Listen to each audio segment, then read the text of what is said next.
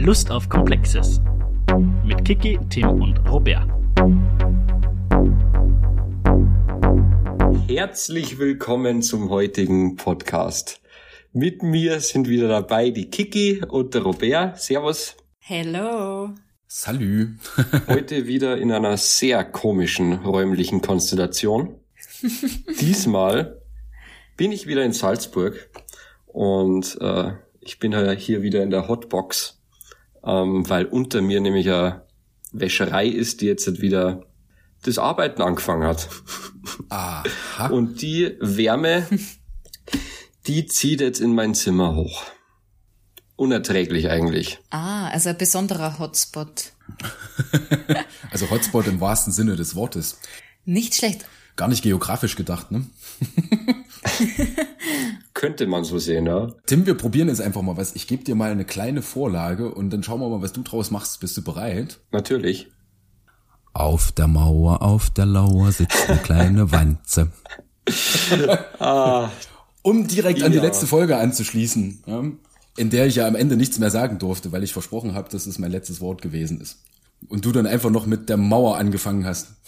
Was irgendwie äh, wenig äh, ist, ist, ist mir dann darauf hingewiesen worden, ähm, dass es irgendwie ein wenig aus dem Kontext raus war. Wir haben uns nicht im Vorfeld abgesprochen, dass jede Folge eigentlich ein Ossi-Witz drin sein sollte, weil er der Robert aus dem schönen Thüringen kommt. Hört man gar nicht, ne? Hört man fast gar nicht mehr. Du hast dich auch schon ein bisschen akklimatisiert. Er kommt aus dem schönen Thüringen, offensichtlich aus dem Osten, und er hat nicht Wirtschaftskunde studiert. Das ist eigentlich, also, pff, also eigentlich ist der Hopfen und Malz das verloren. Stimmt, ihr seid beide eigentlich ähm, aus Deutschland, gell? Ja. Es ist apropos Deutschland, Tim, das habe ich mich bei dir gefragt, weil du hast dein Abitur ja in Bayern gemacht. Ja. Hieß das bei euch eigentlich Erdkunde? In der Unterstufe schon. In der Unterstufe hieß es Erdkunde, in der Oberstufe Geografie. Okay, weil das ist nämlich auch so, finde ich zumindest, fürchterlich altbackener Begriff. Ja. Robert, was hattest ähm, du? Ich hatte Geografie.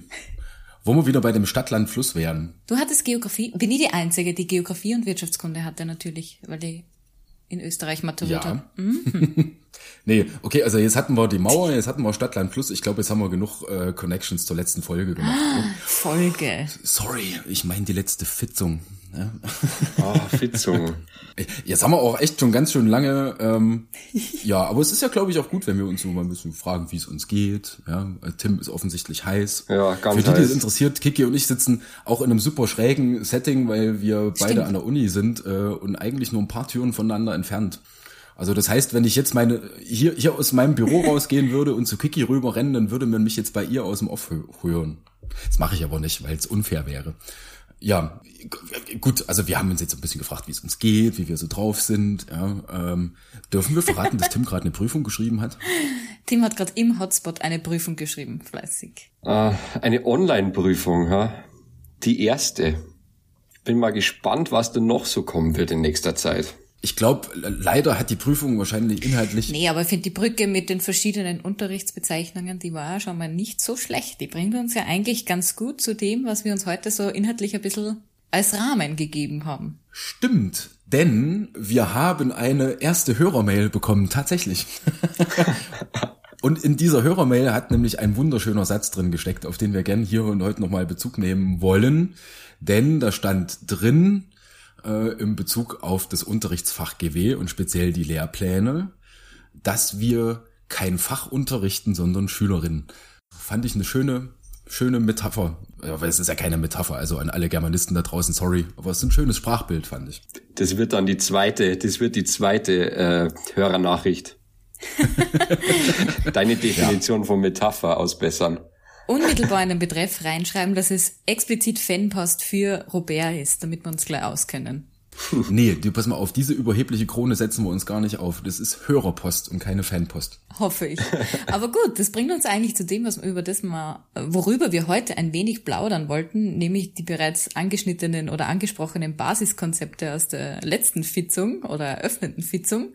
Und so ein bisschen äh, wollten wir auch über die Lehrpläne in allgemein bildenden Schulen für Österreich reden, wo nämlich das Spezifikum für Österreich vielleicht schon mal vielleicht schon mal vorweg ist, dass wir vom Fach Geografie und Wirtschaftskunde reden und diese Lehrpläne ja so ein bisschen auch äh, für uns nicht ganz unwesentlich sind bei dem, was wir auch unter Fachdidaktik verstehen oder was wir mit Fachdidaktik äh, so anstellen wollen und können.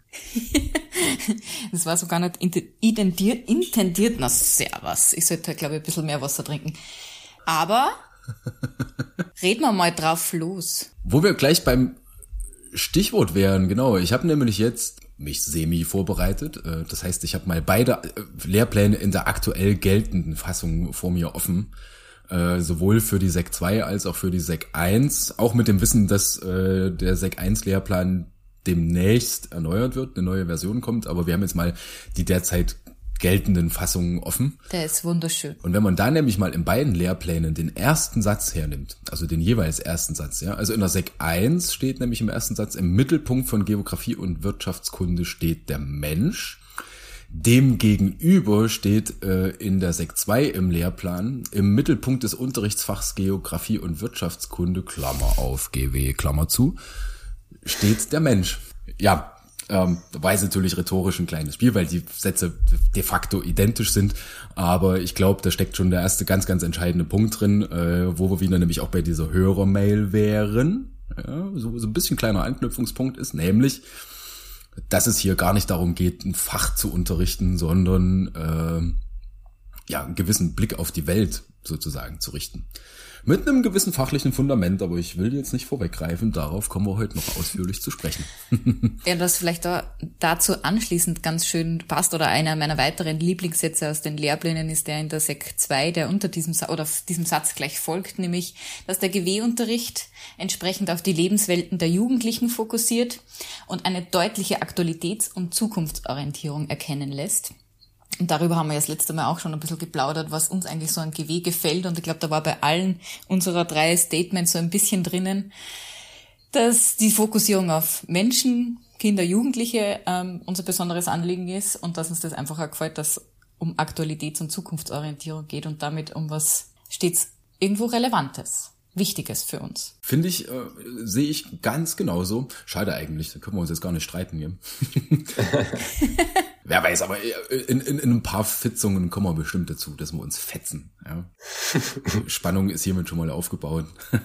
Nein, ähm, aber ich glaube, äh, auch wenn man das jetzt aus, sagen wir mal, Tim, du und ich, unserer zumindest ursprünglich bundesdeutschen Perspektive, wir könnten uns jetzt natürlich äh, sämtliche deutsche Lehrpläne von Geografie, Erdkunde oder wie auch immer das in sämtlichen Bundesländern heißt, mal hernehmen. Das sei jetzt mal hier dahingestellt, äh, die ich jetzt natürlich nicht alle im Kopf habe. Aber ich glaube, diese ersten beiden Sätze, die machen da schon einen ganz entscheidenden Unterschied, nämlich dass GW mhm. eben dieses Schulfach ist, was auf Lebenswelten Bezug nehmen soll äh, und ganz bewusst auch tut, ja, per Definition. Und sich da jetzt natürlich dann im nächsten Schritt die Frage stellt, und da sind wir auch so ein bisschen beim Fitzungsthema, wie das denn tatsächlich im GW-Unterricht passieren soll. Und jetzt wenden wir unseren Blick mal auf explizit auf den Sek 2 Lehrplan, denn der, wann kam der raus? 2016? Ich habe es jetzt gar nicht im Kopf. Jetzt fragst du mir jetzt was. Aber ja, 2016, 2017, ja. Mhm, sowas um in Dreh. der Dreh. Also einigen wir uns mal vor ein paar Jahren. Vor ein paar Jahren klingt gut, genau. In der neuen Fassung hat ja dieser Sek 2 Lehrplan ein Novum eingeführt, was es bis dahin nicht gab, nämlich die sogenannten Basiskonzepte, die in diesem Lehrplan drin stecken. Und wir haben ja in der letzten Sitzung, Fitzung, Folge Aus der Bretouille kommen wir nicht raus. Das ist irgendwie, ach. Du bist einfach so in der Lehre behaftet, weil du, wahrscheinlich, weil du auch gerade aus der Lehre kommst. Nachher sagt es noch in der, in der Lehre dann, Fitzung und nicht Sitzung. Das wäre ja gar nicht mal so unwitzig eigentlich. Bau's mal ein, Robert. Bau's mal ein. Ja, können wir mal probieren. Mal schauen, ob du dann, ob du da ein paar Easter Eggs dann ähm, einbauen kannst und dann die Studis dich irgendwann drauf ansprechen. Ah, also du meinst quasi als indirektes Check-up, wer das Ding hier gehört hat. Ah, ja. Gar nicht so unclever. Ah, unartig. Das ist sehr gastig. Nein, also für diejenigen, die das jetzt betrifft, das machen wir selbstverständlich nicht. Wir verzetteln uns schon wieder im Detail. Äh, wo war ich denn eigentlich stehen ja. geblieben? Genau, dass wir in der letzten Fitzung äh, angesprochen haben, dass wir für den Fahrplan äh, für die ersten Folgen äh, uns diese Basiskonzepte mal vorgenommen haben und wir jetzt heute in dieser Setup-Sitzung, wenn man so will, Jetzt habe ich schon wieder Sitzung gesagt. Meine Fresse. Mehrfach hintereinander. Sogar. In dieser äh, Setup-Folge uns mal auf einer Metaebene mit diesen Basiskonzepten beschäftigen, nämlich, dass wir uns die Frage stellen, was soll das überhaupt? Gut, jetzt mal explizit äh, aus Studierendenperspektive gefragt, Tim. Du bist ja jetzt quasi, was das Studium angeht, damit groß geworden. Mhm. Was, was, was, was, was sagen dir denn diese Basiskonzepte? Was sagen die mir? Ja, also ich tu mir, wenn, wenn ich irgendwie Arbeit schreibe oder Unterrichtsplanung mache, tue ich mich viel einfacher, irgendwie eine Richtung zu finden. Weil die Basiskonzepte bieten ja nicht nur einen bestimmten Blickwinkel auf ein Problem oder wenn es auch äh, schülerorientiert ist oder zukunftsorientiert, äh, nicht nur einen Blickwinkel, sondern sie bieten dir auch einen super Orientierungspunkt, wie du irgendwas gestalten kannst. Und deswegen finde ich Basiskonzepte grundsätzlich eine, eine super Idee und äh, hilfreich. Mhm. Eher hilfreich als einschränkend, weil einschränkend ist es ja nicht. Mhm, stimmt, einschränkend. Ah, wohl. Also, uh, jetzt können wir uns ja vielleicht doch streiten. Ja. Äh, ich würde nämlich jetzt die These in den Raum knallen, doch, in gewissem Sinne sind die einschränkend. Okay, sie sind in dem Sinne einschränkend, wenn du sagst, du möchtest jetzt Faktenwissen vermitteln, dass du nicht an eine Problemstellung oder einfach nur um des Faktenwissens willen zu reproduzieren äh, jetzt vermitteln möchtest, ich weiß nicht, ob man da überhaupt von Vermittlung reden darf, dann sind die Basiskonzepte einschränkend und das ist, glaube ich, auch äh, eine Intention selbiger. Ja, eben. genau das sollen sie nämlich einschränken damit wir nicht bei Stadt, Land, Fluss oder irgendwelchen Fachwissen reproduzieren oder Faktenwissen reproduzieren landen. Genau, da sind wir nämlich gleich bei dem einem ziemlich guten Stichwort, glaube ich, denn, weil du jetzt gesagt hast, äh, Fachwissen, wobei ich jetzt gar nicht weiß, ob du das so explizit gemeint hast, aber ähm, weil die Basiskonzepte selbst sind ja sozusagen eine Art Brücke äh, zwischen genau den Prinzipien des GW-Lehrplans, nämlich Schüler und also Schülerinnenorientierung, Zukunftsorientierung als Alltagsbezug, Aktualitätsbezug, also alles das, was wir da jetzt vorhin genannt haben, auf der einen Seite und eben dem fachlichen Fundament auf der anderen Seite. Oder ganz salopp gesprochen, das, was diese Basiskonzepte hier liefern, ist sozusagen ja die fachliche Basis, äh, mit der wir Themen im GW-Unterricht betrachten und thematisieren. Ja. Mhm. Und damit sind wir im Bereich Anwendung und nicht Reproduktion.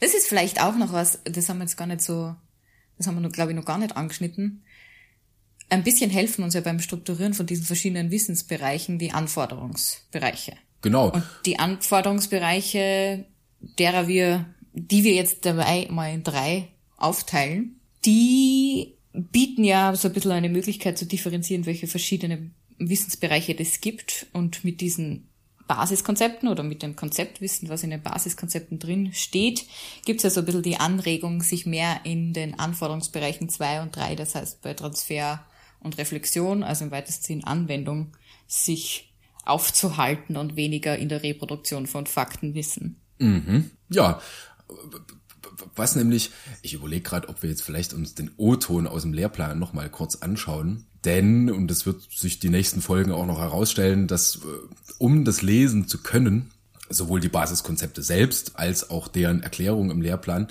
äh, braucht man ja, glaube ich, ein bisschen Hintergrundwissen äh, beziehungsweise Hintergrundinformationen, um das Ganze in den Kontext stellen zu können. Ja. Weil wenn man sich jetzt mhm. diesen einzelnen Absatz mal anschaut, der da drin steht zu den Basiskonzepten, ja, dann klingt das auf den ersten Blick ja erstmal wie eine eierlegende Wollmilchsau. Ne? Ähm. das stimmt, ja. Und man jetzt halt fragen muss, okay, was heißt das denn eigentlich? Äh, wir können jetzt mal, weiß ich nicht, ganz kurz über den O-Ton drüber gehen. Weiß ich, mag von euch jemand oder soll ich? Äh, geh du mal, ich bin jetzt gerade nicht ganz sicher, bei welcher Stelle du gerade einsteigst. Okay, na direkt im Lehrplan Basiskonzepte im GW-Unterricht. Hm? Oh, mhm. Das ist jetzt ein relativ langer Absatz. Äh, machen wir jetzt einfach mal bitte nicht einschlafen beim Zuhören. Im semestrierten Lehrplan Geografie und Wirtschaft werden handlungsorientierte Basiskonzepte eingeführt. Diese verweisen auf fundamentale fachliche Ideen und Konzepte, den fachlichen Kern der Bezugswissenschaften Geografie und Wirtschaft. Oh, jetzt, jetzt habe ich kurz, ich unterbreche mal das Vorlesen, weil da steckt jetzt eigentlich schon die zentrale Information drin. Ja? Also, dass die Basiskonzepte den fachlichen Kern darstellen. Ja? Äh, also sprich, wenn jetzt jemand GW studiert, inklusive Wirtschaftskundestudium, Zwinker-Smiley. Irgendwann musst du mal aufklären, warum du so herumpochst auf deiner fehlenden Wirtschaftskunde-Ausbildung. Gewisse Mysterien müssen einfach solche bleiben. Ja, ähm, Nein, aber dass man, wenn man sozusagen jetzt äh, eine fachliche Expertise hat, die man ja sich aneignet, wenn man jetzt zum Beispiel ein GW-Studium oder ein GW-Lehramtsstudium macht, dass das, was inhaltlich in diesen Basiskonzepten steht äh, oder sich dahinter verbirgt, quasi die fachliche Kompetenz ist, die wir ja als Lehrkräfte per Definition haben sollten. Mhm. Und, und die Betonung ist auf fachliche Kompetenz, das heißt, wir reden von fachlichen Denkweisen und nicht Inhalten, die äh, irgendwie zu auswendig zu lernen wären, sondern wir reden von Denkweisen, die uns helfen, Problemstellungen oder Herausforderungen oder lebensrelevante, aktualitäts-, zukunftsrelevante Aspekte zu betrachten. Zunächst einmal. Genau. Ja, da kommen wir nämlich jetzt gleich in dem nächsten Satz, wenn wir da mal weiterlesen, ja, wie das Ganze jetzt sozusagen miteinander verknüpft wird, wo dann jetzt nämlich drin steht, ich lese jetzt wieder vor, Basiskonzepte orientieren die Lehrenden bei der Gestaltung und Strukturierung des Unterrichts sowie bei der Auswahl von Fallbeispielen, anhand derer die kompetenzorientierten Lernziele des Lehrplans bearbeitet werden können. Dies unterstützt die Intention der Kompetenzorientierung, die reine Reproduktion von Faktenwissen hintanzuhalten. Es ist ein wunderschönes Wort, finde ich. Das ist Eva, das hat gerade Hintanzuhalten. Das ist ein Wort. Äh, und Fokus auf Konzeptwissen und anwendungsbezogenes Wissen zu richten. Ja, wo man nämlich jetzt genau das merken, und das ist eine wunderschöne Klammer, was die Basiskonzepte machen, dass wir als professionelle Lehrpersonen ja, mit einem professionellen Background, nämlich das entsprechende Fachwissen, was wir ja mitbringen, dass wir das als Fundament benutzen, um Dinge für den Unterricht thematisieren zu können ja, und unseren Unterricht thematisch gestalten zu können. Das ist ja auch das, was ich letzte Woche meinte, was zumindest aus meiner Perspektive ein ganz zentraler Punkt von Fachdidaktik ist, nämlich die thematische Ausgestaltung unseres Unterrichts. So, und jetzt kann man dann nämlich überlegen, warum zur Hölle ist damals eigentlich diese Lehrplankommission auf die Idee mit diesen Basiskonzepten gekommen? ist ja jetzt mhm. ne, äh, eine gar nicht so unerhebliche Frage, oder? Tatsächlich, ja. Jetzt können wir eigentlich nur ein bisschen reproduzieren, was uns die Kollegen zu diesen, zu dieser Auseinandersetzung, zu dieser Aushandlung von dem Lehrplan erzählt haben, beziehungsweise was sie dazu publiziert haben. Weil begonnen hat er das Ganze mit der Aufforderung, das bringt uns, jetzt muss ich nur mal einen Einschub machen, das bringt uns eigentlich dazu, wie Lehrpläne überhaupt zustande kommen, dass die auch nicht irgendwie auf den Tisch fallen und dann da sind, sondern das gibt's ja Personen, die das ausverhandeln oder einen Auftrag von einem Ministerium, das sagt, macht's mal, arbeitet einen aus. Und in dem Fall war ja konkret die Aufforderung für die 2016er Überarbeitung Kompetenzorientierung. Es gibt den Auftrag, äh, Lehrpläne kompetenzorientiert, das heißt nicht mehr rein stoff- oder wissensorientiert zu machen, sondern Kompetenz und damit auch hoffentlich anwendungsorientiert auch umzusetzen. Und das war so der Ausgangspunkt für diese Arbeitsgruppe, oder? Ja. Das, ist, das hast du schon so ein paar Domänen angesprochen, auf die ich mit dieser Frage eigentlich hinaus wollte. Ja? Weil du jetzt nämlich gesagt hast, wie lehr werden Lehrpläne denn überhaupt beschrieben? Jetzt hast du da die strukturelle Ebene schon mal angesprochen, nämlich wie kommt es überhaupt zustande, ganz pragmatisch. Ja? Und jetzt könnte man ja auf der inhaltlichen Ebene auch mal ganz naiv fragen, ja, was kommt denn in diese Lehrpläne eigentlich rein? Ist ja jetzt nichts Gottgegebenes, ja, sondern das wird ja ausgehandelt. Und man dann jetzt überlegen kann, ja, wer entscheidet denn aus welchen Gründen, was in so einem Lehrplan drinsteht und was nicht. Ja? Und da gibt's ja, wenn ich mich recht erinnere, so ein bisschen zwei Denkmodelle, wie man das Ganze konzipieren kann, oder? Indem man es nämlich einerseits konsequent kompetenzorientiert und schülerorientiert macht ja? Äh, und alltagsweltbezogen macht auf der einen Seite und auf der anderen Seite, indem man es halt einfach wissensbasiert macht. Ja, indem man sagt, okay, es gibt jetzt einen gewissen fachlichen Fundus äh, an Wissen, der kommt da halt rein. Jetzt haben natürlich beide diese Vorgänge hm, Vor- und Nachteile. Ja? Äh, also die reine Wissensorientierung hat natürlich mal Nüsse mit Schülerinneninteressen zu tun und mit Alltagsbezug zu tun. Ja?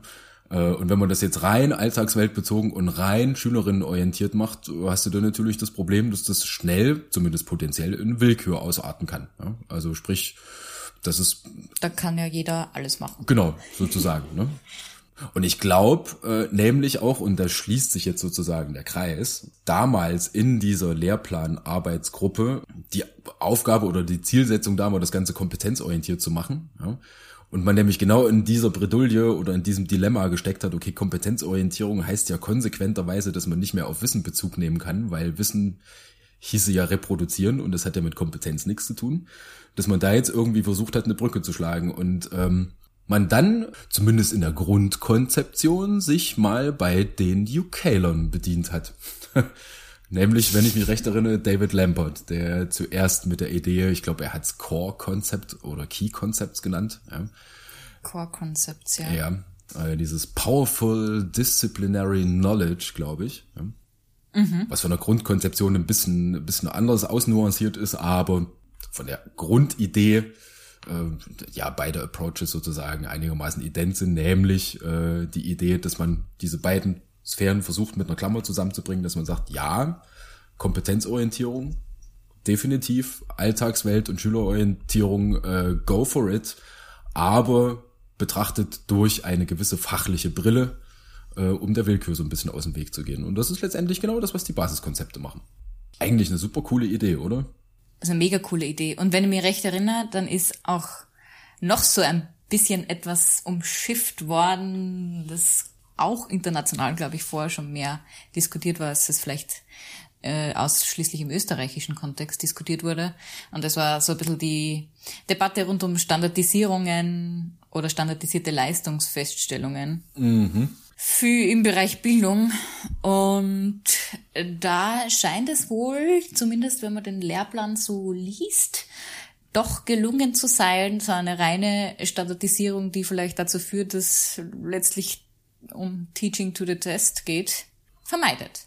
Ja, das war jetzt übrigens ein wunderschönes Stichwort mit dem Teaching to the Test. Ja. Ähm, Wenn man sich nämlich überlegt, dass äh, im Grunde genommen ja Standardisierung der Kompetenzmessung äh, die Kompetenzorientierung selbst per Definition ad absurdum führt. Ja, ähm, Völlig absurd. Äh, jetzt weiß ich nicht, ob man den Gedanken nochmal kurz ausführen muss oder ob man das jetzt einfach so im Raum stehen lässt. Führ mal aus. Ich, äh, darüber kann man nicht oft genug reden, finde ich. Ja, okay, ich probiere es mal in, in eine Nutshell zu packen, wie, wie man es auf Englisch so schön sagen würde. Äh, wenn man jetzt überlegt, dass äh, die Kompetenzorientierung oder die, das, das Novum der Kompetenzorientierung ja ist, dass man von dem reproduzierenden vermeintlichen Faktenwissen weg will ja, und sich dann überlegt, okay, wir wollen jetzt kein Wissen mehr im Lehrplan, äh, sondern wir wollen Kompetenzen drin haben, dass sich im nächsten Schritt der dann die Frage stellt, hm, Mist, wie machen wir dann jetzt die Leistungsbeurteilung? Weil bei Wissen geht das ja wunderschön, ja. Das, was auf dem Zettel steht, ist da und was nicht da steht, ist halt nicht da. Ja? 60 Prozent stehen da, 60 Prozent erreicht, vier Haken dran, fertig. Ja? Wie machen wir das jetzt bei der Kompetenzorientierung? Ja, da können wir ja nicht wunderschön Häkchen machen, ist da oder ist nicht da. Wo man dann übrigens, aber eine gewisse größere Debatte, die machen wir jetzt nicht auf, aber Leistungsfeststellung äh, ist ja generell nochmal so eine Debatte für sich äh, und Schulnotenvergabe auch nochmal eine Debatte für sich. Aber das Fass machen wir jetzt nicht auf. Ja, und dass man dann äh, im nächsten Schritt sich dann überlegt hat, naja gut, okay, dann müsste man jetzt ja für die Kompetenzen gewisse Standards definieren, damit wir dann wieder abhackeln können. Ja? Mhm. Und jetzt, wenn man anfängt, diese Standards auszudefinieren, dass die so fein aufgedröselt sind, dass die sozusagen universell auch bewertet werden können, dann sind die so fein definiert, dass das, was am Ende bei rauskommt, äh, letztendlich auch wieder nichts anderes ist als das Wissen, was überprüft wird nur dass es halt jetzt ein bisschen anders formuliert ist. Ja, und dann sind diese Beurteilungsraster öffentlich, die sieht dann jeder Schüler. Das heißt, man kann angucken, was man denn braucht und am Ende paukt man doch wieder letztendlich das, was verlangt wird, äh, was nichts anderes ist als Wissensorientierung. Ja? Also sprich, mhm. Kompetenzraster sind nochmal ein einzig, äh, extra Thema, aber eigentlich ist es traurigerweise eine absurde Idee. Oh mein Gott, jetzt habe ich das offen und laut und öffentlich gesagt. Oh, oh. Zum Glück. Protestpost an Lust auf komplexes at gmail.com. Go for it. Sehr gerne, ja. Ja, und vor allem absolut absurd ist, wenn ich davon rede, anwendungsorientiert zu sein und mich dann letztlich nicht daran zu orientieren zu können, was für Schülerinnen relevant ist, was für die spezielle Gruppe, mit der ich vielleicht gerade zusammenarbeiten möchte oder die mit mir zusammenarbeiten möchte, relevant ist, äh, sondern vorgefertigt irgendwelche standardisierten Bereiche habe. Das geht ja an jeder Sinnhaftigkeit von Lernen aus meiner Sicht komplett vorbei und eigentlich entmündigt das ja alle Beteiligten in einem Lern- und Bildungsprozess in der Schule. Also ja, jetzt haben wir da relativ explizit dazu ja. uns geoutet. Ach, das ist in Ordnung. Ich glaube, dazu kann man auch stehen. Ja, durchaus. Ja, jetzt, jetzt haben wir auch ein bisschen, ein bisschen einen, leichten Exkurs gemacht. Ja, dann sind wir von unserem eigentlichen Thema so ein bisschen weg. naja, was heißt weg, aber wir haben es umkreist, sozusagen, in mehreren Spiralen. Ja, also das Rahmenthema war Basiskonzepte. Ne? Nur, dass wir es nochmal ins Gedächtnis rufen, falls wir das schon wieder vergessen haben. Genau. Und die Basiskonzepte, äh, von denen wir reden, die sind im Sekundarstufen-Lehrplan für die zweite Sekundarstufe veröffentlicht, verordnet. Genau. Und wenn, Ist es verordnet? Ja. Mir fehlt gerade der juristische Begriff dafür. Sie sind auf jeden Fall anzuwenden im Unterricht. ja, ja, ganz unjuristisch gesprochen. genau. Ja, das heißt also, wie vorhin ja schon mal angesprochen, die Basiskonzepte liefern das fachliche Fundament. Also das heißt, wenn man diese Basiskonzepte und deren Beschreibung mal anguckt, äh, ist es das, was man als GW Lehrerin oder Lehrer äh, fachlich sozusagen drauf haben sollte, um dann dementsprechend Unterricht damit zu füllen. Stopp. Nicht damit zu füllen, sondern damit zu thematisieren. Ja. Mhm. Gut, wir können ja jetzt spaßenshalber mal, auch wenn das monoton ist, aber die Liste kurz durchgehen, was da so für Basiskonzepte drinstehen. Es sind nämlich derer 13. Und die werden uns die nächsten Fitzungen jedenfalls begleiten. Genau. Übrigens, weil wir, wir leben ja gerade im Zeitalter der Verschwörungstheorien. Ja. Und nein, Bill Gates ist nicht verantwortlich für Corona, nur dass wir es jetzt hier mal ausgesprochen haben. Ähm, Und es wird auch nicht über 5G übertragen. Aber die Tatsache, dass es 13 Basiskonzepte sind, das kann kein Zufall sein, oder? Oh. Gerade 13 ist ja eine ganz mysteriöse Zahl. Wer, also, was war das? Ja, äh, 13. Müssen wir mal reden mit den, wer, mit den ausarbeitenden Personen. Oder Tim, Tim, du schaust gerade so skeptisch, habe ich mich verzählt? Nein, 13, aber das ist schon sehr schräg, dass das 13. Basiskonzept Kontingenz ist. Oh, stimmt. Das macht jetzt eine ganz neue Ebene auf. Mhm. Weil Basiskonzept 4, die Menschheit impfen, das haben wir jetzt halt eh ausgelassen, oder? Tim. Das ist Basiskonzept 8,5. nee, Neun, drei Viertel. Ich, ich oute Das mich jetzt als, als, als Nicht-Harry Potter-Fan, aber wie war der Bahnsteig? War das 8,5 oder 7,5? Nein, neun, drei Viertel. Hoffe, glaube ich. Oh. Da hakelt's jetzt dann schon wieder Es ist Hassmails. jetzt eine Weile her, dass ich Harry Potter zugegeben eigentlich sehr gerne gelesen habe, aber ja, diese Jugendjahre sind jetzt auch schon vorbei, aber ich bin mir relativ sicher, dass das der Gle- Gleis 9 3 Viertel ist. Und wenn ich das jetzt falsch, ha falsch habe, dann wird meine Schwester, falls sie sich das anhört, mich nachher vermutlich töten. Sie ist größter Harry Potter Fan. Oje, ich hätte gar nichts dazu sagen sollen. Äh, äh, gehen wir zu den Basiskonzepten, wenn wir die nämlich alle durch. Aber zuerst habe ich, dieser Satz ist auch so schön. Wir lesen heute viel aus dem Lehrplan vor, aber er ist so schön, dass ich diesen Satz zu dem, äh, zu einer der letzten Beschreibungsabsatz zu den Basiskonzepten eigentlich auch noch gerne vorlesen würde, weil er letztlich auch ganz gut zum Ausdruck bringt, was GW-Unterricht sein kann oder warum der so wichtig ist. Aus unserer Sicht jedenfalls. Basiskonzepte bündeln jene fachlichen und fachdidaktischen Konzepte, die darauf abzielen, eine unübersichtliche, komplexe Welt für Schülerinnen lesbar und verhandelbar zu machen. Durch die Brille der Basiskonzepte betrachtet, lernen Schülerinnen Sachverhalte in geografischer und ökonomischer Perspektive zu dekonstruieren, zu strukturieren, zu problematisieren und hieraus reflektierte Handlungen zu entwickeln. Ach, ist wirklich schön. Ne? Das ist so schön. Das trifft nämlich jetzt wirklich auf den Punkt. Und da steckt so schön viel drin in so einem sehr, sehr kompakten Absatz. ja, Wunderbar. Äh, illustrieren wir das Ganze mal, ähm, nämlich die Liste der uh, 13 Basiskonzepte. Nämlich, äh, machen wir jetzt ganz langweilig, gehen wir mal durch. Raumkonstruktion und Raumkonzepte, Regionalisierung und Zonierung, Diversität und Disparität, Maßstäblichkeit, Wahrnehmung und Darstellung, Nachhaltigkeit und Lebensqualität, Interessenkonflikte, Macht, Arbeit, Produktion und Konsum, Märkte, Regulierung, Deregulierung, Wachstum und Krise, Mensch-Umwelt-Beziehungen, Geoökosysteme und die Nummer 13, Kontingenz.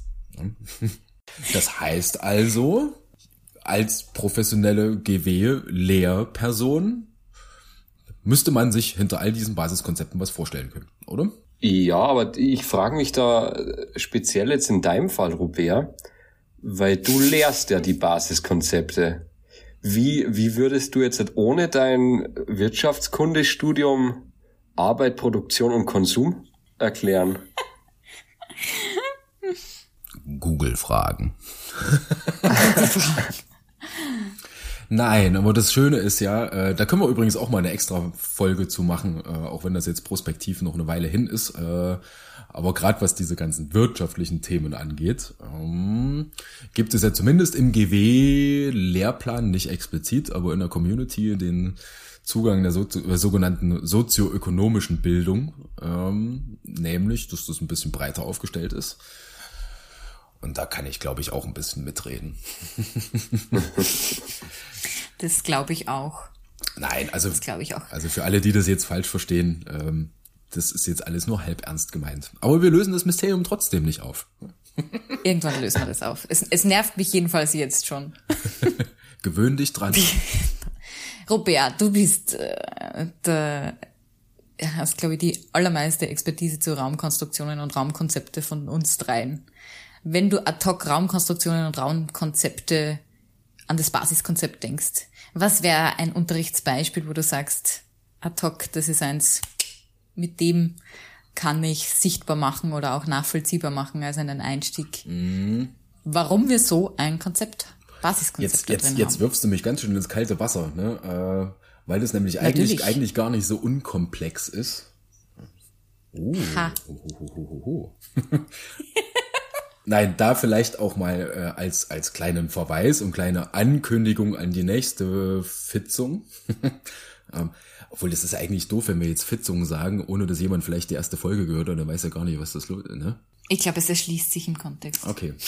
Ja, also in der nächsten Folge, wir werden jetzt dem, die nächsten Folgen äh, jeweils einem Basiskonzept widmen und da ganz explizit und ausführlich drüber reden. Äh, das heißt, da will ich jetzt natürlich nicht zu sehr vorweggreifen, aber wenn wir uns überlegen, was hinter Raumkonstruktion und Raumkonzepte steckt, ist das ja letztendlich so ein bisschen die Paradigmenvielfalt in der Geografie selbst. Nämlich, dass man das Zusammenspiel oder das Verhältnis von Gesellschaft und Raum äh, unterschiedlich befragen kann. Ja. Und das hat die Geografie oder die Sozialgeografie der letzten, sagen wir mal, na, grob Nachkriegszeit ja auf unterschiedlichste Arten und Weisen gemacht. Äh, und dann ist zumindest jetzt basierend auf den Raumkonzepten, die in dem Lehrplan hier genannt werden, basieren die ja zumindest vom Wortlaut auf den vier Raumbegriffen von Ute Wardenga. Äh, Ute Wardenga Anfang des 21. Jahrhunderts äh, mal auf die Idee gekommen, genau diese Disziplingeschichte mal durchzuschauen und zu schauen, welche Verständnisse, welche Eigenverständnisse von Sozialgeografie gab es denn eigentlich äh, und was hängen da für unterschiedliche Raumverständnisse dran. Aber ich glaube, Robert, da gehen wir jetzt schon zu weit in die nächste Folge rein.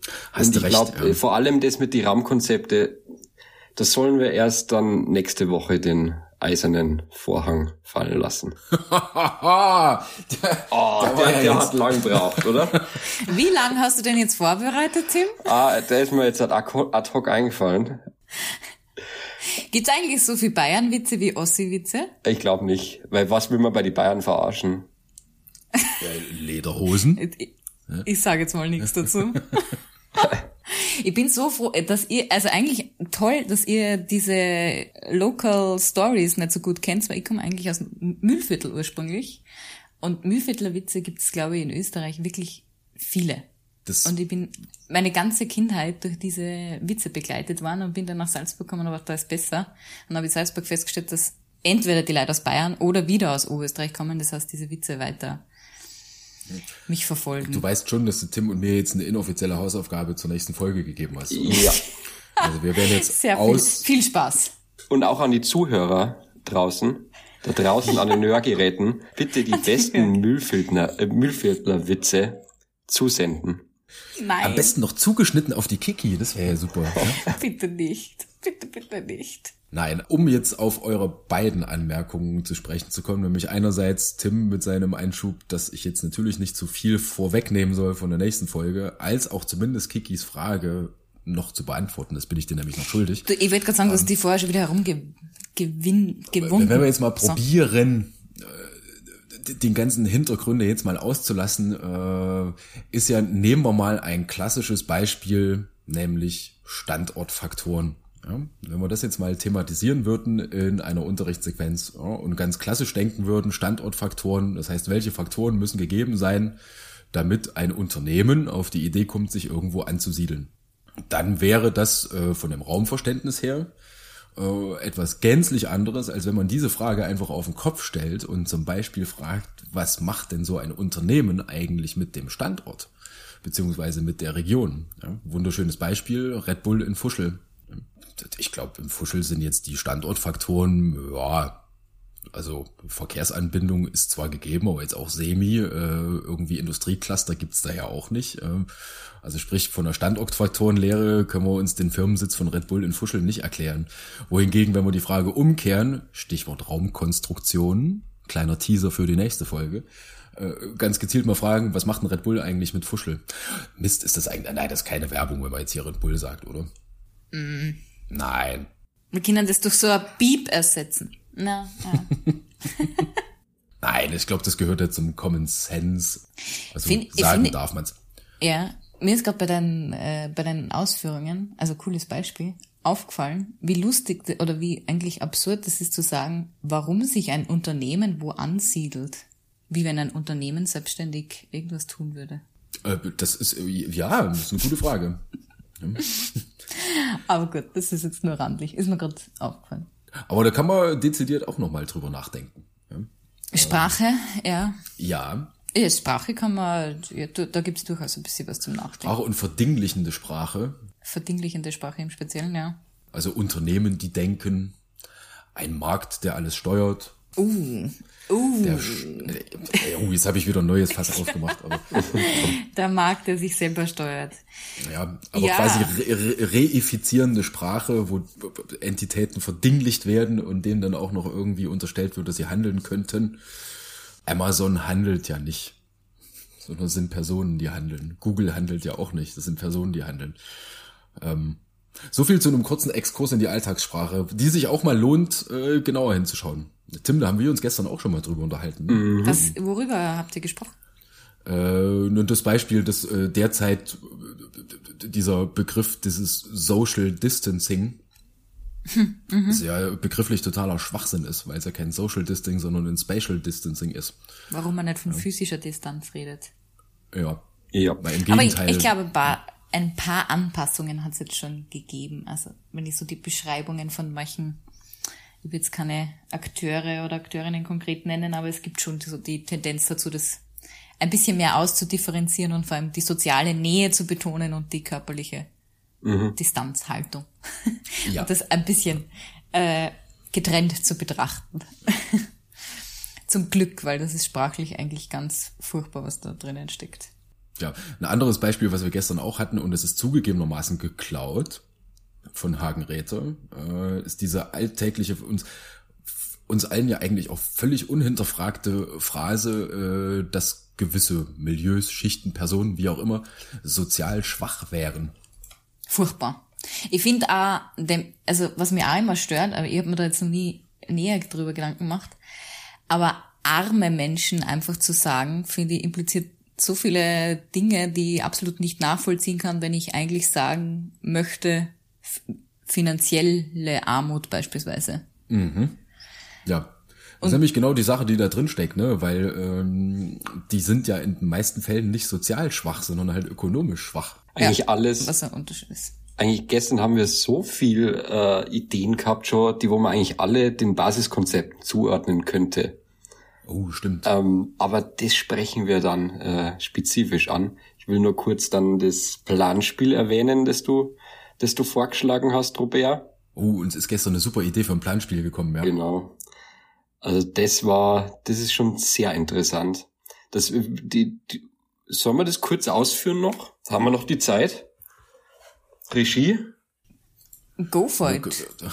Wir können es ja kurz mal in die Idee, ja, die Idee war ja Grunde genommen, ich überlege gerade, in welches Basiskonzept das passen würde, aber Wachstum und Krise passt so eh ganz gut. Ja, da, da hätte ich es jetzt auch reingepackt, normal. Auf einem gewissen abstrakten Level auch bei Märkte Regulierung und Deregulierung. Mhm. Ähm, nein, die Grundidee war einfach, dass man, es gibt ja ganz, ganz viele Finanz, wie auch Wir machen jetzt überhaupt keinen Hehl draus. Bei Kiki ist gerade die Tür aufgegangen. Man hat es im Hintergrund wahrscheinlich sowieso gehört. Wie, wie immer, wenn wer ins Büro startet, ist der Krisi. ah. Kannst du Gerald mal sagen, dass er jetzt live auf Sendung ist? also fast live. Ich sag's ihm, dass er live auf Sendung ist. Weiß ich schon. Komplett durch. Das war's eh, deswegen ist er ja da. Achso, okay, sehr gut. Ähm,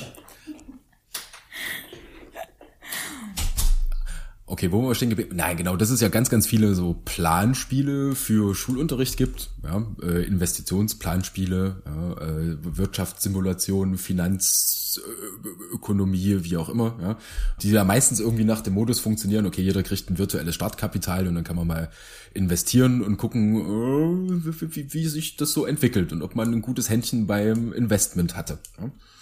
Und es kam uns halt gestern die Idee, dass das ja eine coole Sache wäre, wenn man genau dieses Spiel jetzt mal ein bisschen adaptiert. Äh, und zwar insofern, dass man nicht nur die eigene Perspektive hat, ja, also sich selbst und der virtuelle Markt, auf dem man irgendwie probieren kann, sein Geld zu vermehren, sondern einen systemischen Blick dafür auch zu entwickeln, ja, äh, indem man das Ganze im Klassenverband macht, Schülerinnen und Schüler auch miteinander interagieren müssen. Und jetzt kommt die Krux, ungleiche Startbedingungen haben ja, dass das Startkapital per Zufall ausgelost wird. Ja, und man dann mal schaut, was sich da daraus entwickelt. Äh, und man das Ganze ja noch so mit ein bisschen Zufallsereignissen irgendwie knüpfen kann. Ja, du hattest einen Autounfall, kostet 20.000 oder wie auch immer. Ja, und dass man damit dann am Ende mal guckt, was dann mal rauskommt, weil es da dann nämlich nicht mehr darum geht, äh, wer hatte das glücklichste Händchen, sondern welche Rolle spielen überhaupt die Startbedingungen. Mhm. Von so einem ähnlichen äh, Planspiel hat äh, durch unsere liebe Kollegin, die Sandra, einmal erzählt, dass sie vor kurzem bei einer Tagung gehört hat. Da gibt's jemanden, der was dazu gemacht hat, weil ich mich erinnere, dass sie berichtet hat von dieser Tagung zur eben sozioökonomischen Bildung ist im weitesten Sinn gegangen, dass diese Person, die das ausgearbeitet und mit Schülerinnen ausprobiert hat, äh, in einer Klasse dann eine Teilnehmende hatte, die, glaube ich, viermal losgestartet ist und gleich viermal zu Beginn immer irgendwie einen Autounfall oder irgendwas hatte und nicht versichert war oder sonst irgendwas, jedenfalls jedes Mal bei Null angefangen hat und sagen wir es mal so, einen sehr großen Lerneffekt hatte über, über diese frustrierende Erfahrung. Ja, so spielt das Leben wieder durchzustarten. Ich glaube, ich, ich glaube, ich erinnere mich an die Erzählung. Ich glaube, Sandra hat dann irgendwie auch noch gemeint, dass eben jene Schülerin dann äh, die Initiative ergriffen und innerhalb des Planspiels eine Petition gestartet haben, um eine, um eine Krankenversicherung einzuführen. ja, voll, genau, das war es. Also äh, geniale, also eigentlich eine also geniale, möchte ich jetzt fast sagen, Umgang damit gefunden hat. Super. Okay, das erklärt sich natürlich so ein bisschen. Ich meine, ich kenne dieses konkrete Planspiel jetzt nicht, aber ja, gestern, als wir so ad hoc drüber nachgedacht haben, eigentlich ist die Idee auch viel zu gut, als dass sie nicht schon jemand gehabt hätte. also. Aber man kann sie durchaus promoten und vielleicht findet man nur raus im Gespräch, wer ähm, dieses Spiel, ich weiß nicht, ob es das Planspiel bezeichnet wurde, aber vermutlich, ähm, weil es so von der Konzeption her ist so, wer das gemacht hat und dann könnte man das einfach verlinken im Podcast für, für Personen, die das interessiert und ihr müsst es nicht extra aufschreiben. ja. Das können wir sowieso machen. Ich habe ich hab mir auch schon mal notiert, wir werden jetzt mal auch sukzessive anfangen, äh, Material einfach zu verlinken, also alles, worauf wir mal so zu sprechen kommen. Äh, heute zum Beispiel das Stichwort David Lampert, da kann man ja was verlinken. Tim, warum grinst du jetzt so? Pflichtlektüre für Roberts Sitzung. Das Material hört sich auch schon so. Oh ein bisschen schwer am. Inspirierendes zum Weiterlesen für jene, die das gerne möchten. Further Reading. Further Reading. Das ist natürlich besonders schön. Ja. Ähm, oh, jetzt sind wir, jetzt sind wir ja tatsächlich. Ich glaube, das werden wir in die Folgenbeschreibung irgendwie mit, mit, mit, mit, mit reinpacken. Äh, die Umkreisung oder das Abschweifen, äh, weil heute haben wir echt viele Abzweigungen gemacht, ne? Ähm, jetzt sind wir so über den Einwurf dieses Planspiels so ein bisschen komplett weg von unseren Basiskonzepten gekommen. Das stimmt, aber wir können den Link zu den Basiskonzepten vielleicht äh, mit deinem von dir zuletzt initiierten drei Argumente. Äh, drei schnelle Argumente. Drei ja. schnelle Argumente oh. irgendwie zusammenbringen, abrunden, zu einem runden Ende zu kommen. Jetzt ist nur die Frage, äh, was argumentieren wir? Drei schnelle Argumente? Ähm, ich wollte schon sagen, also du, du, du hast jetzt das Fass aufgemacht, ne? Also jetzt muss ich mir was einfallen lassen.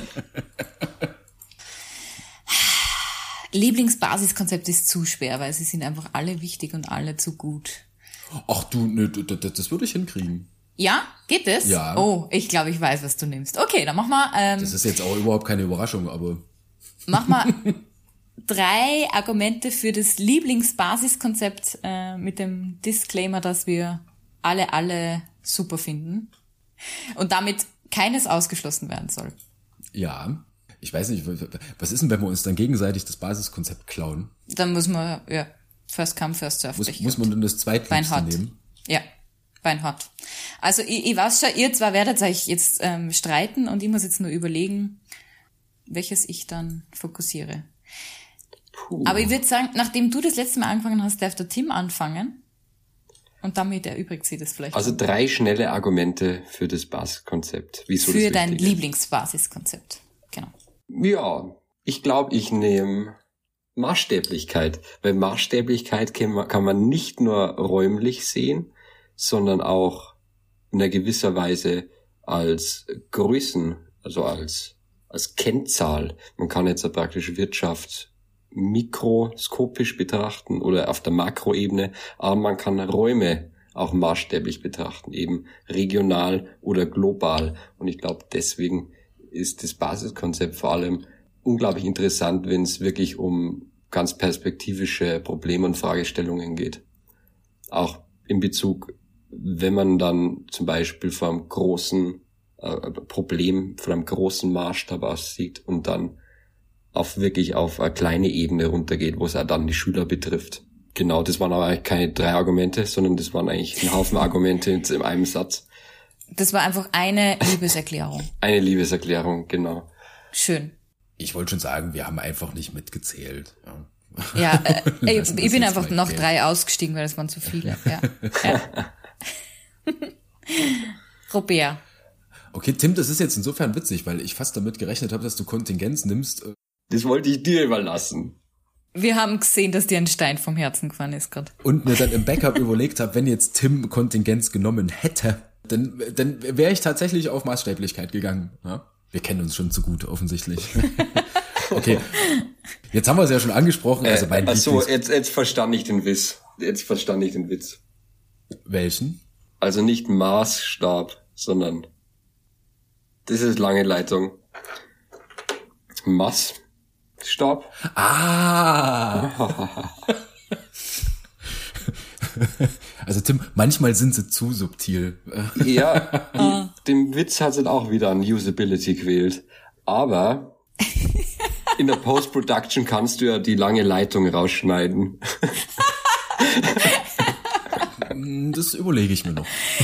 Jetzt, wo du sie angesprochen hast, ist es natürlich irgendwie, muss man sie fast drinnen lassen. Ja, ja, lassen wir auch. Robert, was sind deine drei schnellen Argumente für dein Lieblingsbasiskonzept? Ja, also mein, mein Lieblingsbasiskonzept ist selbstverständlich Kontingenz. Äh, Argument eins: es ist das 13. Nein, das lassen wir nicht zählen. Das ist einmal ein sachlich fundiertes Argument. Also so im Deutschunterricht lernt man ja immer BBB, also Behauptung, Beleg und Beispiel. Also das war also Begründung und Beispiel. Äh, das war jetzt quasi alles in einem Satz. Das ist nicht schlecht, ja. Ja, also die 13 sagt eigentlich alles. Nein, Spaß beiseite. Äh, Kontingenz ist mein Lieblings äh, sage ich jetzt schon, mein Lieblingsbasiskonzept, weil erstens es auf einer Metaebene stattfindet äh, und uns einen generellen Blick auf Themen und auf Phänomene äh, ermöglicht. Ja. Da muss man jetzt fairerweise auch dazu sagen, das ist gar nicht mal was spezifisch geografisches, weil eigentlich könnte man Kontingenz in jedes andere Unterrichtsfach auch packen. Ja, also es ist ein genereller Blick auf die Dinge und deswegen finde ich, äh, ist es allein schon deswegen lohnenswert, sich damit auseinanderzusetzen.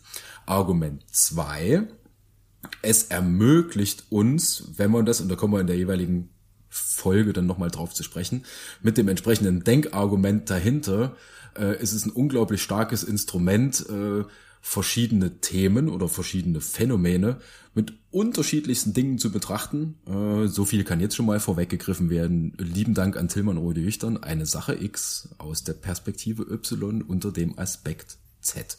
Großartige Formel. Ähm, das ist das zweite Argument.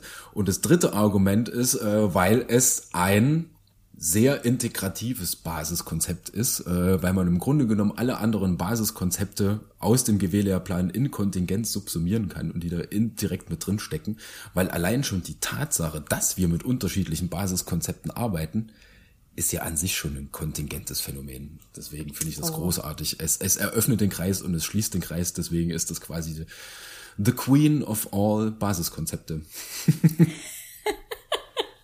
Das war auch eigentlich eine Liebeserklärung. Das geht schon über Argumente hinaus. Ja. Sehr viel Liebeserklärungen, diese Fitzung. Fitzung, jetzt hätte ich fast Sitzung gesagt. Hilfe. Dieses universitäre, äh, räumliche Gefüge rund um mich hat offenbar schlechten Einfluss. Kiki, darf ich raten? Ja, du darfst raten. Diversität und Disparität. Nein. Oh, okay. Aber ja, es ist ganz weit vorne. Also ich habe tatsächlich mehrere, kann man ja immer ganz schlecht entscheiden. Äh, aber das ist natürlich darunter. Aber derzeit äh, ist es ähm, Wahrnehmung und Darstellung. Erstens, weil es für Menschen, die sich mit Wahrnehmung beschäftigen, sichtbar macht, wie vielfältig Wahrnehmung ist, wie vielfältig Realitäten sind, was wir als real erkennen oder äh, welche Bilder wir im Kopf haben zu verschiedenen Dingen, die wir sehen oder Assoziationen, die wir haben. Und das bringt mich gleich zu dem zweiten. Es fordert uns dann irgendwo auch dazu auf, das kritisch zu reflektieren oder sich kritisch damit zu beschäftigen. Und im Unterricht, im GW-Unterricht haben wir die Möglichkeit, Methoden kennenzulernen, wie man das vielleicht auch ähm, in Form einer Analyse machen kann, die vielleicht regelgeleitet ist oder verschiedene Analysemöglichkeiten man findet. Und bezüglich Darstellung, so das mache ich jetzt als drittes Argument, das war jetzt auch nicht ganz konsistent, gell? zu überlegen, wie man Dinge darstellt und wie Dinge dargestellt werden, zu reflektieren, finde ich super spannend, vor allem weil es Darstellungstechniken gibt, die uns, glaube ich, sehr stark beeinflussen. Schauen wir uns Werbung an, schauen wir uns an, wie die Gestaltung von Karten oder Darstellungsformen auf Karten uns beeinflussen in dem, was wir sehen oder was da als wichtig erachtet wird, welche Möglichkeiten es gibt, äh, auch zu vielleicht zu manipulieren oder Interessen hervorzuheben, sagen wir es mal wertfrei formuliert. Ähm, das ist so derzeit mein Lieblingsbasiskonzept. Wow. ja, ist euch eigentlich bewusst, dass das, was wir jetzt gerade gemacht haben, ich meine, man könnte das ja jetzt super sachlich machen und irgendwie erzählen, ähm, wir liefern jetzt mal drei Argumente, warum ein Basiskonzept besonders super ist. Aber wir haben jetzt irgendwie mit dieser Metapher, mit dem Lieblingsbasiskonzept, das ist irgendwie so wie so ein kleines Kind. Mein Lieblingstier ist ein Hund. Und das ist mein Lieblingstier deswegen, weil den kann man so schön knuddeln. Und da kann man ein Stöckchen holen. Und der passt auch auf mich auf, wenn Einbrecher kommen. Aber da, dann können wir ja damit beschließen, dass wir sagen, okay, wer noch weitere Basiskonzepte zum Knuddeln kennenlernen möchte, den haben wir jetzt hoffentlich, oder diejenige haben wir jetzt hoffentlich neugierig gemacht, weil die nächsten Fitzungen soll es um die, also um alle Basiskonzepte gehen und wir werden mhm. jedem Basiskonzept eine Fitzung widmen. Und ich glaube, darauf freuen wir uns alle drei schon riesig. Und in dem Sinne oh, ja. wir uns auch für diese Fitzung verabschieden und freuen uns schon auf die kommende Woche. Genau, ja. sehr schön. Ich mich auch. Servus. Servus. Und nicht vergessen, uns zu abonnieren. das ist gut. Baba. Ciao, servus. Ciao.